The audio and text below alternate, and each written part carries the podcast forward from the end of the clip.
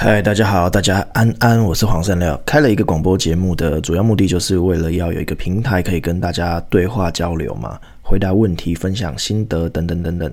所以，如果你有任何问题，可以到评论区留言，我会从中挑选来做回复。通常最多人想要聊的，大概就是一直以来都非常多人问的这个问题，就是我跟我的另一半相处很累。我跟我妈妈相处很累，我跟某某某朋友相处很累，等等等等，一直吵架，一直内耗，一直互相消耗，关系就有矛盾。那问我怎么办？我会这样想啦，就人际关系之间，我们会随着年纪增长，各自有各自的自我见解，去留下自己舒服的，丢掉让自己有负担的。比如说，十五岁的时候我们交的朋友，在也许二十五岁的时候，不一定还能继续适合相处。那我们就会自然而然过滤掉已经相处不来的对象，但你会想啊，那啊爸妈怎么办？家人怎么办？当然你可以搬出去啊，你也可以用最简单的暴力的方式直接断绝关系，再也不要联络，直接封锁爸爸妈妈。但那当然是最后手段，它虽然最简单最有效，却也伤害力最高。诶，你想想哦，不止被丢掉的那个人会受伤。我相信丢掉人的那个人，抛弃别人的那个人，心里也不会好受到哪里去。也许你不再被这段关系困扰，那你还是会有一种失去了什么的阴影，一个心结，那样心结会一直放在你心里。所以在关系中，有些关系是你丢不掉的，或者说你丢掉的话成本很高的，你必须去练习处理。因为你如果丢掉的话，其实某种程度上你更难受。所以。如果我们今天遇到一个不对的人，也许换个方式相处，说不定他会变成一个对的人。记得之前在我写的散文集《好好生活，慢慢相遇》里面有一段是在写说，任何缺点你只要换个角度去看，也许它就会是优点。那例如他很固执。那你可以理解成他对事物的坚持，他很玻璃心；你可以理解成他内心纤细，他很难搞。你理解成他对人生有自己的主见。其实一个人好不好相处啦，在于你对他的爱有多深。如果你珍惜他，你爱他，你会自然去尝试理解他，并且找到一个能跟这样特别的他共存的方式。但是我并不是要求每一个人都在一段关系中不断的要承受那样的伤害。也不是要求说我们要继续维持一段你正在受伤的关系了，并不是要你们继续委屈或是退让来维持一段关系的平衡，因为很多时候我们退让，对方并不一定会感激。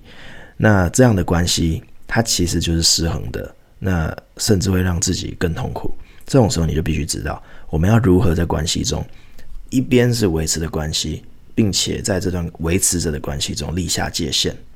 这想法很有意思，就是我跟你是一个最亲密的关系，但我们之间仍然是有一条线或是一堵墙。那在那一堵墙的背后，就是我的安全区。我越过那道墙之后，我就是要去跟你社交，去跟你维系关系的。在那道墙的背后，我跨过去，我在外面的时候，我就要去体贴别人。但是只要回到墙壁以内，我就要优先照顾好自己。就在那个墙里面，你就是你自己，谁也不能进来。在这里，我就是我最重要的优先顺序。诶，我有一个案例可以跟你们分享，诶，就是有一个男生，一个儿子，好了，儿子跟女朋友论及婚嫁，那却分手了。分手之后，儿子没有跟妈妈说，妈妈就非常生气，一连打了几十通电话骂儿子。那老实说，这个孩子啊，嫁不嫁，娶不娶，是孩子的事，关妈妈屁事啊。所以。你当然可以说我不要讲，但你也当然可以有自己面对伤痛的方法。那你也要知道，如果你选择不说，让妈妈从其他人口中得知，那你就是会伤害到妈妈。当然，妈妈也是有一点不够体谅这个儿子了。你看，儿子都已经失恋了，你还怪儿子没有告诉你？那你怎么不是想说，哦，我的儿子正在承受的痛苦？他没有顾及我的感受，我要体谅他，对啊，怎么会是这样子嘞？那儿子做了这个不告诉妈妈的选择嘛？我觉得非常合理，因为这是儿子他在自己的界限里自己的事，是他在墙壁后面做给自己的事情。你当然可以选择用你对自己最舒服的方式来面对，因为这是你自己的事。只是面对墙外的那些人际关系的时候，你还是要尽快的在你状态良好的时候、精神好的时候，花时间去交代、去处理。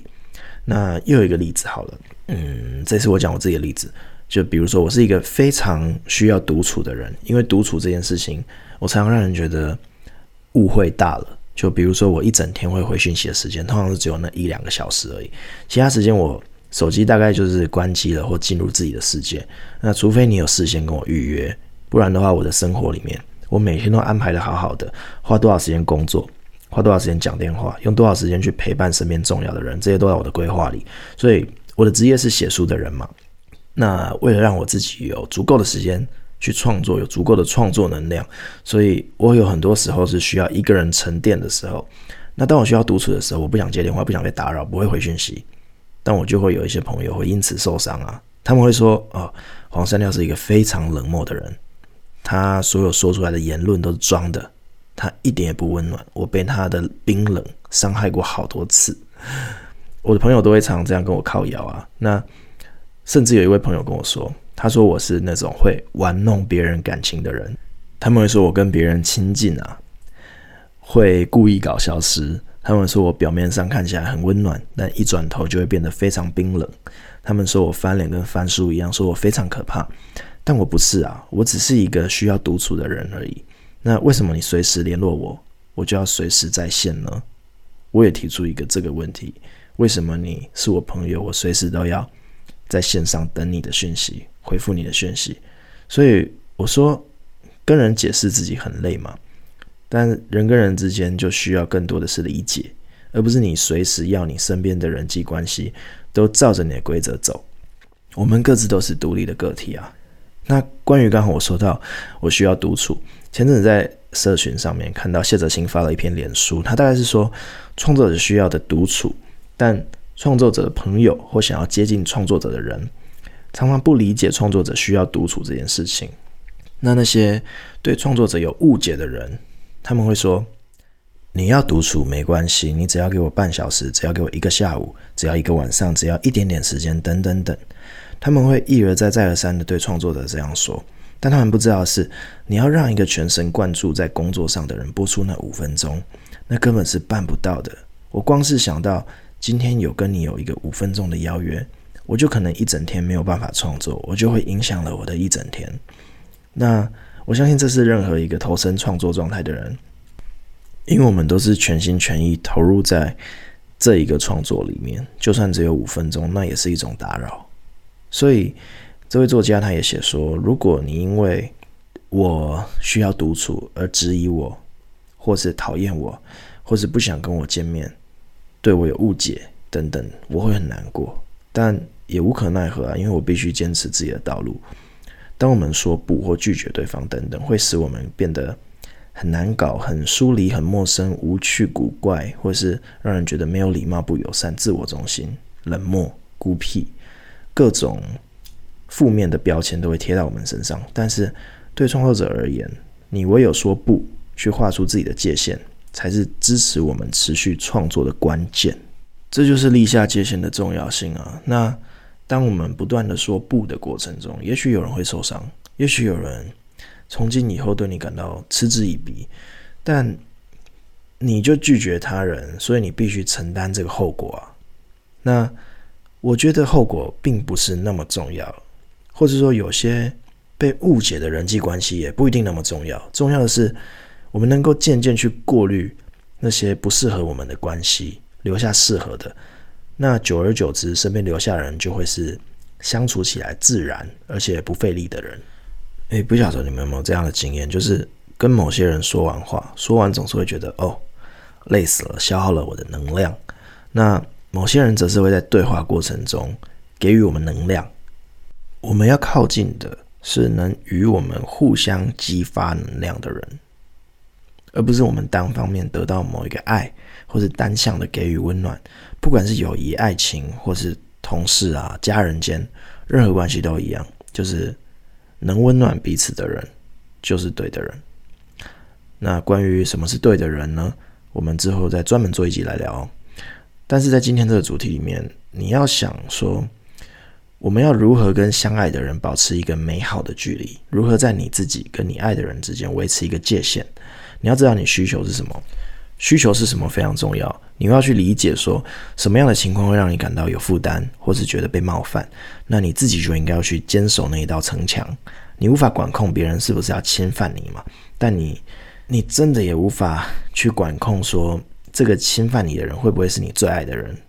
但是你一定可以控制好自己跟他们之间的距离，比如说在墙外，你去维系跟他们的关系，然后你要适时的 在物理上，这是我的方法啦，在物理上隔开你们跟他的距离，以及在话题上，去明确的对那些总是在践踏你的底线的人明确拒绝，告诉他们说你的底线跟立场，那你也要告诉他们，我不是不爱你，我不是不爱你们，只是。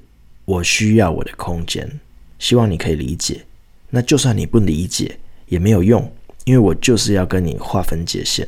如果你也爱我，你就要尊重我需要的空间。你要先强调，呃，你是爱对方的，再告诉他你需要空间。因为很多时候，当我们需要空间而推开对方的时候，常会造成一种嗯冷漠感、疏离感，对。所以，如果我们可以先事先表达，先安抚对方，然后再立出界限，也许就可以同时做到立下界限跟维系关系两件事。诶，当然你需要空间这件事情，你想保持距离这件事情，拒绝对方等等等等，多多少少啦，一定会造成对方的伤害。所以你必须更用力的、更用力的哦，在你有力气回到墙外的时候，回到界限外的时候，去弥补他们所受到的伤害。这才是你坚守自己并照顾好你的爱人的方式。我觉得这一段非常重要，诶，这比立下界限还重要。就是如何在你立下界限的同时，你也顾好被你隔开的那些人，不要让他们受伤了。这个结论就是今天这一集的大结局了吧？我再说一次哦，当你跟你爱的人发生争执，你们相爱却频繁吵架，你们一定要确保，你一定要确保你跟他之间的界限。去保持你需要的空间，你要回到你一个人的状态去整理好你自己，或者说你要明确的拒绝对方对你提出的要求，但你也要知道，当你拒绝对方，当你丢下对方，当你为了保全你自己的完整性，你推开对方的时候，你也一定会伤害到对方，所以你就必须在你整顿好自己之后呢，去弥补对方所受到的伤害，当对方所受的伤害。那些伤痕有被弥补的时候，他也才会继续再体谅你下一次。当你下一次又想丢下他，当你下一次又想立下界限的时候，你又让他受伤的时候，渐渐这两个人就会去理解对方的需求。我觉得这就是一种沟通吧。所以，要如何在立下界限跟对方的感受之间取得一种人际关系的平衡，这好像比立下界限更需要更大的智慧。诶，那你会说，你一定会问我说，世界上有没有那个可以理解你立下界限，那你立下界限之后就不用照顾他的感受的那一种对象？我觉得，我觉得那需要一个长时间的沟通，他才会理解你。没有一下子在，比如说交往三个月、半年、一年，甚至三年，也可能都还是会不理解你为什么总是把我推开。那我一直认为。这些伤痕是会持续发生的，没有一段爱是没有伤痕的。比如说我朋友的爸爸，我朋友的爸爸是一个八十岁的八十五岁八十五岁的老夫妻哦，他们相爱了五十多年，都仍然会吵架。诶，他们学会这样子在吵架的过程中，吵吵闹闹的过程中，还可以和平共处。我觉得这就是真爱。但但是今天不是要讲真爱，关于真爱这一题，我们下一次专门做一集来聊。但今天。我们要讲的是如何在立下界限的同时照顾好对方的感受。最后呢，喜欢我这个节目的人呢，可以到评论区给我一颗五颗星。给我五颗星的人，我会祝福你，你会幸运一个礼拜。我觉得我的祝福很灵验，欢迎去试试看。还有啊，最后我觉得真的要谢谢大家支持我的广播节目。在第一集上架的时候，我就。冲到了热门节目的第一名哦！我当然知道，那也许是节目刚出来，大家有新鲜感，所以赏脸嘛，听听看。但是还是非常开心，因为其实一开始我其实只是无心插柳，因为我也想说随便聊聊，跟大家分享生活，跟一些心情还有观点等等。那没想到竟然那么多人听，所以我就才发现说啊，我好像应该要认真看待这件事情，所以压力就稍微有一点变大了。因为我真的没有料到说会有那么多人喜欢听，诶，我也不晓得原来啊，在这个平台上面竟然会有人想要听我说话，所以我非常意外。我也才说。真正开始正视这件事情，把它当做是一个认真的事情来看待。那我也目前了，我此刻刚刚也在思考，说我会不会喜欢这项工作？因为这件事情是我以前没有做过的。那我最近有一点小小的能量比较弱，因为工作真的太忙了，没有时间停下来沉淀自己。除了要写小说这项主要的我的工作职业之外，除了写小说的主要职业之外，还要做影片。然后商业合作、广告，还有现在多了一个广播，在这个身兼多职的情况下呢，我好像有一点点快要不能负荷。我也正在尝试找到一个平衡点，也许可以透过时间管理或专业分工来让工作更有效率，我的负担也许就可以减轻一些。那如果你也喜欢这一则节目，可以到评论区给我一个五颗星作为对我的鼓励哦，我会好好加油的。好，呃，今天先这样，我要先赶快去游泳了。那如果读者有任何问题，可以到评论区留言提问，我会从中挑选出来做回复哦。感谢你们，再见。